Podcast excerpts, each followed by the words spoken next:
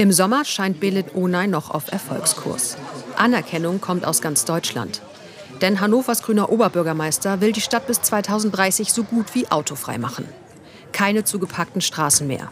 Dafür mehr Platz, weniger Lärm und bessere Luft. Viele in Hannover hatten ihn dafür gewählt. Jetzt der erste Test. Für mich ist das eine Entmündigung des Bürgers, die ganze Aktion hier. Ne? Und dann, dass, dass den Leuten Vorschriften gemacht werden. Schnell wird es grundsätzlich. Wir haben hier eine funktionierende Nachbarschaft und wir brauchen diese Kirmesveranstaltungen hier nicht. Brot und Spiele ist das für mich. Das Argument haben Sie schon mal vor kurzem in einem Brief gehört. Also ähm, Sie werden sich denken können, nicht alle sind Ihrer Meinung, ne? auch hier im Stadtbezirk nicht oder hier sogar in der Nachbarschaft nicht. Also haben mich auch viele Menschen kontaktiert. Lassen Sie das mal auf sich wirken. Ich würde mich freuen, wenn Sie da auch die weiteren Diskussionen mit begleiten, mit verfolgen. Es wird sich viel ändern. Ja. Hundertprozentig. Aber ich befürchte, da werden Sie von betroffen sein. Da wird, da wird Rot-Grün nicht mehr da sein. Schauen wir mal. Okay. Das hoffe ich.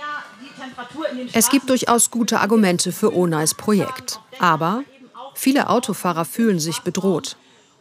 Andere Parteien wollen das nutzen.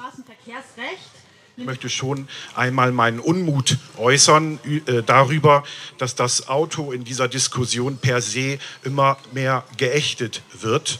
Es wird ein regelrechter Autohass aufgebaut und ich bin da nicht mit einverstanden mit Bevormundern, die uns vorschreiben, wie wir uns fortzubewegen haben. Im Sommer glaubt der Oberbürgermeister fest an den Erfolg der Mobilitätswende. Denn sie ist für ihn völlig vernünftig. Aber unterschätzt er dabei die emotionale Sprengkraft? Es geht hier nicht um einen Kulturkampf, wo Radfahrer gegen Autofahrer da stehen, sondern es sind Menschen, die ganz unterschiedlich mobil sein können. Und Angebote zu schaffen, ist, das, ist sozusagen die Aufgabe der Politik. Der Kampf ums Auto tobt auch in Berlin. Vor zwei Jahren wurden Teile der Friedrichstraße zur Fußgängerzone umgewandelt man kann immer klagen. Ich sag's mal so, man kann immer klagen, man kann Einspruch einlegen und das werden wir auch tun. Die CDU machte Wahlkampf mit dem Auto und gewann. Jetzt dürfen die Autos hier wieder fahren. München. Großer Streit um ein kleines Projekt. Hier sollten im Sommer versuchsweise 41 Parkplätze wegfallen, aber Grundsätzlich ist die Thematik so, ich möchte mich in meinem Recht der Fortbewegung nicht einschränken lassen. Anwohner klagten, das Projekt musste früher beendet werden. Auch in Gießen hatten Anwohner Erfolg. Aus Fahrspuren sollten Radspuren werden. Ein Gericht stoppte das, die Wut war groß. Ich muss jeden Tag durch Gießen und ich muss jeden Tag ist was neu. Dann gibt es diese Schilder, wo gar keine Baustellen sind.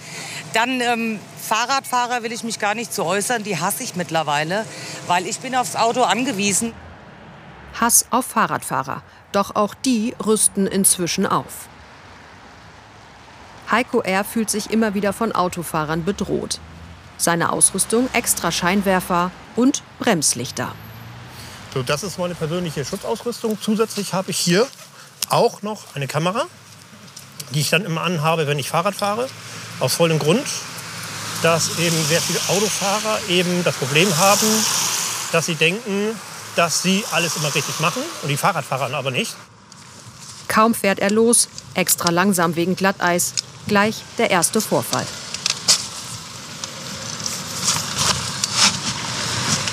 Was, ey?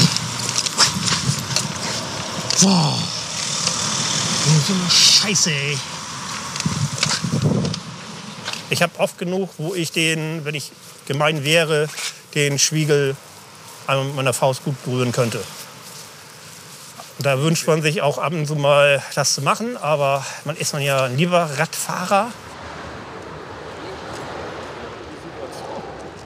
Zusammenstöße zwischen Auto- und Fahrradfahrern. Einfach nur aus Versehen oder steckt mehr dahinter? Professor Andreas Knie erforscht seit Jahren das Verhalten der Deutschen zu ihren Autos. Eigentlich seien die Fakten allen klar. Der Raum in den Städten werde zu eng, die Luft zu schlecht. Und die Autobesitzer sind in der Minderzahl. Wieso stockt es dann mit der Mobilitätswende? Wir mussten auch feststellen, dass wir offensichtlich doch alle ein besonderes Verhältnis zum Auto haben. Auch äh, Menschen, die überhaupt kein Auto mehr haben.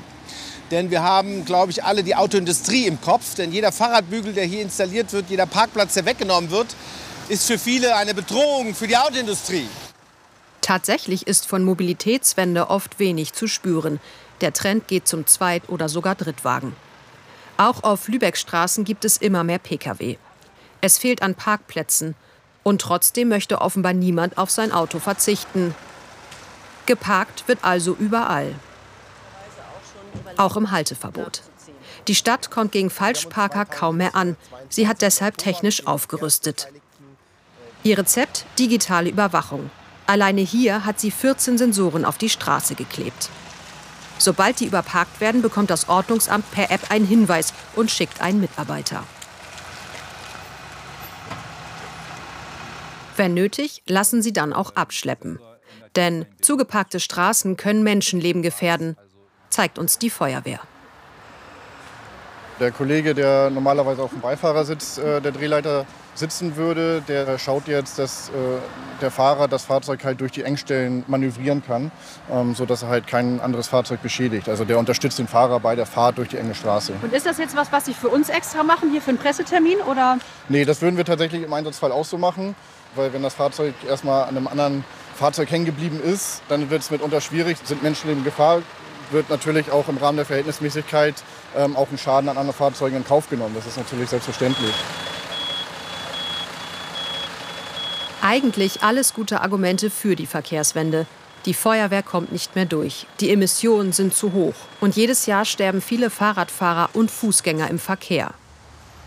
Wieso aber überzeugt das alles nicht? Heinrich Strößenreuter ist Fahrradaktivist. Seine Aktionen sind durchdacht, führen immer wieder auch zum Erfolg.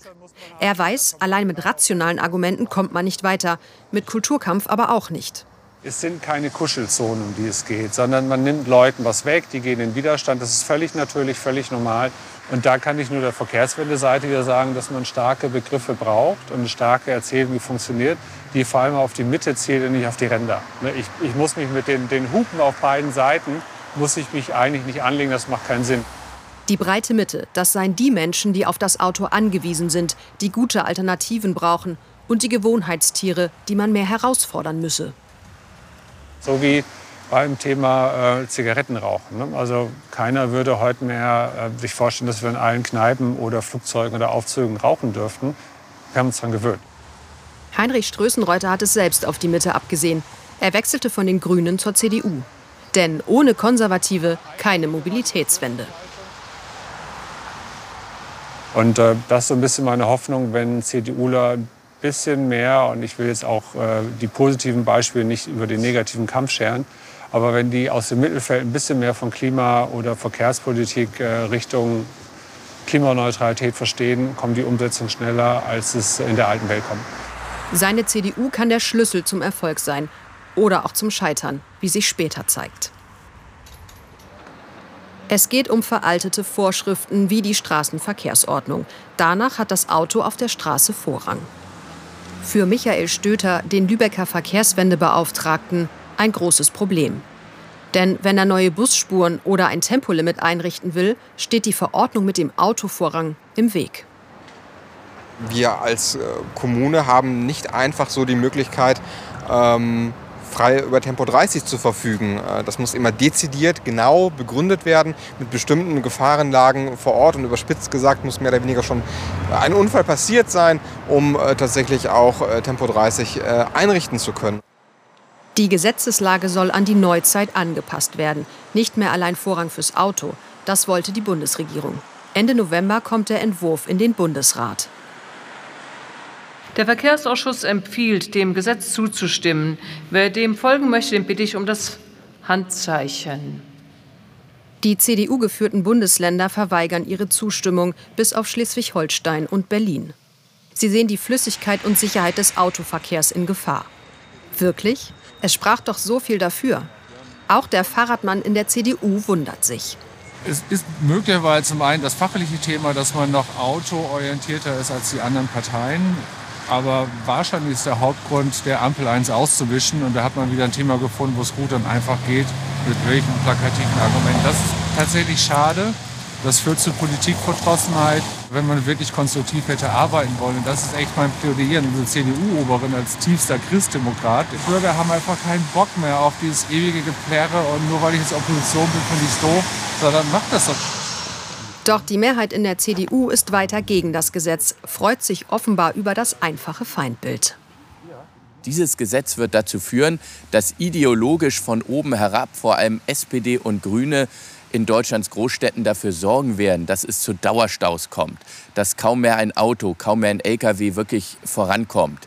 Und der Verkehr wird dadurch nicht flüssiger werden, sondern er wird weiter erschwert werden. Und daher sagen wir als CDU und CSU in allen Bundesländern ganz klar, dieses Gesetz muss überarbeitet werden und dieses Gesetz darf so nicht kommen. Und ich bin sehr froh, dass der Bundesrat das jetzt gestoppt hat. In Hannover hat sich die rot-grüne Zuversicht aus dem Sommer in eine Regierungskrise verwandelt. Die SPD will nicht mehr, auch wegen der autofreien Stadt. Man müsse halt alle Menschen mitnehmen. Wenn man gewählt ist, ist man zuständig immer für die gesamte Bevölkerung und nicht nur für die einen, die einen gewählt haben. Wenn man die Menschen abholen will und wenn man verhindern will, dass zum Beispiel rechtsextreme Parteien wie die AfD davon profitieren, dann äh, muss man eben auch tatsächlich äh, sich verabschieden von diesem Ja-Nein Schwarz-Weiß-Denken. Die Konsequenz? Koalitionsbruch. Belet Onay muss jetzt ohne Mehrheit weiter regieren, solange es noch geht. Lag es wirklich an Fehlern bei seiner Verkehrswende?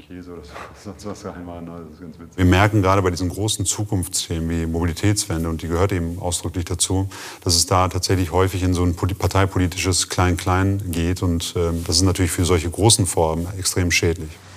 Die Verkehrswende. Gestoppt in Hannover, gescheitert im Bundesrat, zerrieben durch eine ideologisierte Debatte.